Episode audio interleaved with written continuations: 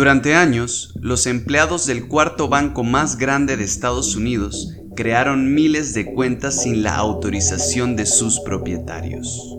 Una persona podría tener cero interés en abrir una cuenta de crédito con ellos y aún así, este banco, sin su autorización, sin siquiera llamar al cliente, abrían cuentas a sus nombres, lo cual es totalmente ilegal.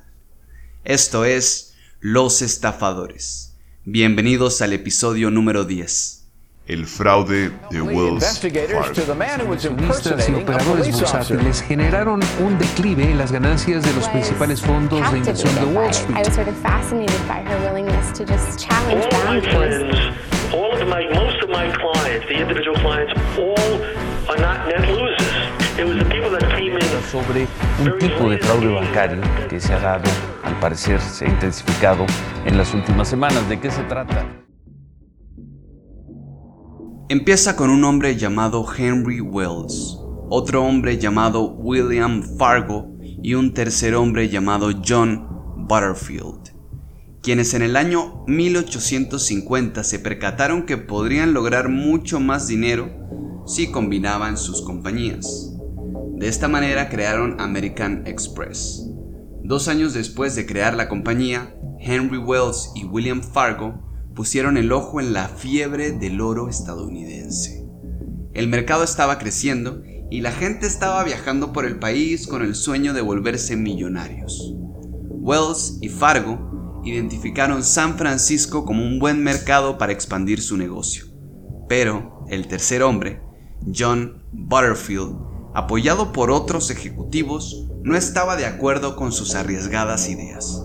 Pensaban que era un terreno demasiado competido y ante la negativa, Henry y William tomaron acción y crearon Wells Fargo.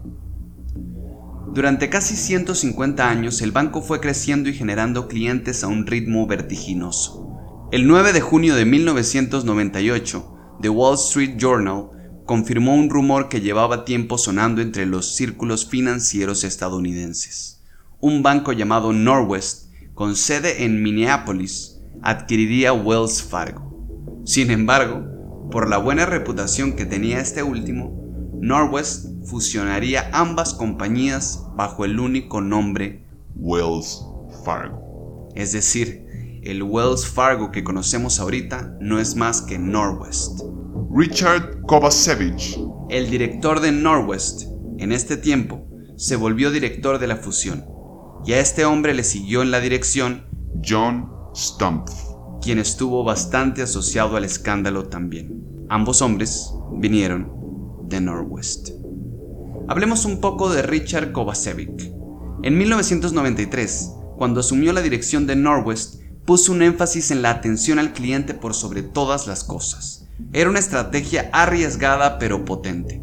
Durante décadas, los demás bancos habían colocado la velocidad y conveniencia por encima de todo. Pero Richard sabía que si construían una buena relación con el cliente, si tenían una buena experiencia, era más probable que abrieran nuevas cuentas con ellos. Esta estrategia continuó cuando fusionaron bancos en 1998, pero algo salió mal. Eventualmente la compañía lo llevó demasiado lejos cuando se obsesionaron con vender múltiples productos pusieron una presión inaceptable en sus empleados. En algunos casos eran obligados a quedarse hasta tarde o, si no cumplían con las metas del mes, a ser despedidos de inmediato. Ahora tenemos un montón de empleados motivados a crear cuentas para obtener ingreso extra o por no ser despedido. Muchos de los empleados al verse contra la espada y la pared con sus metas diarias decidieron hacer un poquito de trampa. Por poquito, me refiero a aunque duró de 2002 a 2016, que fue cuando todo salió a la luz. Lo que hicieron fue utilizar la base de datos de Wells Fargo para encontrar clientes que habían sido preaprobados para una tarjeta de crédito. Luego, procedieron a tomar acción creando tarjetas. Falsificaron la firma de los clientes y tuvieron cuidado de no equivocarse llenando la información personal. Además de esto, crearon emails falsos para que los clientes no pudieran enterarse enseguida de las tarjetas que se habían creado a sus nombres. Los pocos clientes que descubrían esto eran tranquilizados de inmediato, diciendo que era un error de computadora y que esto sería arreglado enseguida. Otros métodos incluyen sacar tarjetas de crédito a vagabundos de la calle, haciendo a su familia firmar por ellos. No había escrúpulos, no había ética, solo había necesidad. Para 2017, Wells Fargo admitió haber creado alrededor de 3.5 millones de cuentas falsas. Hay que admitir que esto estaba produciendo resultados.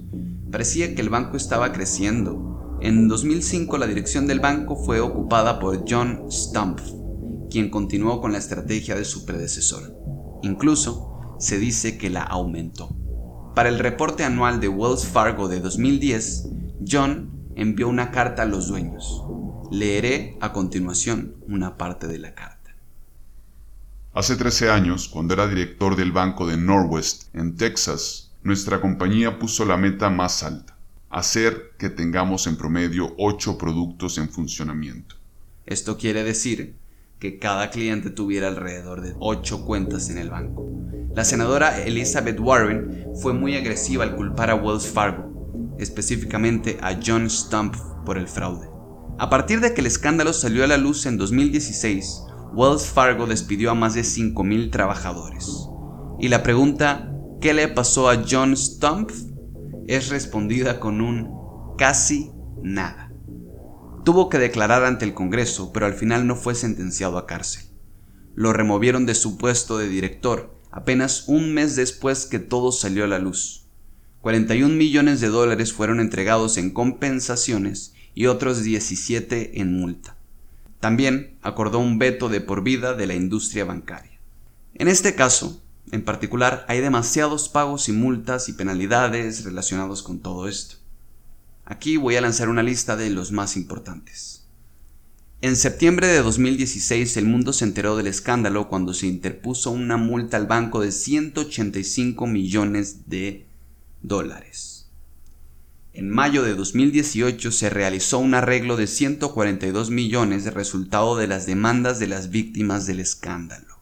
En diciembre de 2020 fueron multados con 575 millones y unos días después hubo otro arreglo por 480 millones a inversionistas. El pago más grande ocurrió en febrero de 2020, cuando se pagaron 3 billones al Departamento de Justicia de los Estados Unidos. Parece una gran cantidad de dinero, pero comparado con la riqueza del banco, que posee más de 1.9 trillones de dólares en activos, pues no es nada.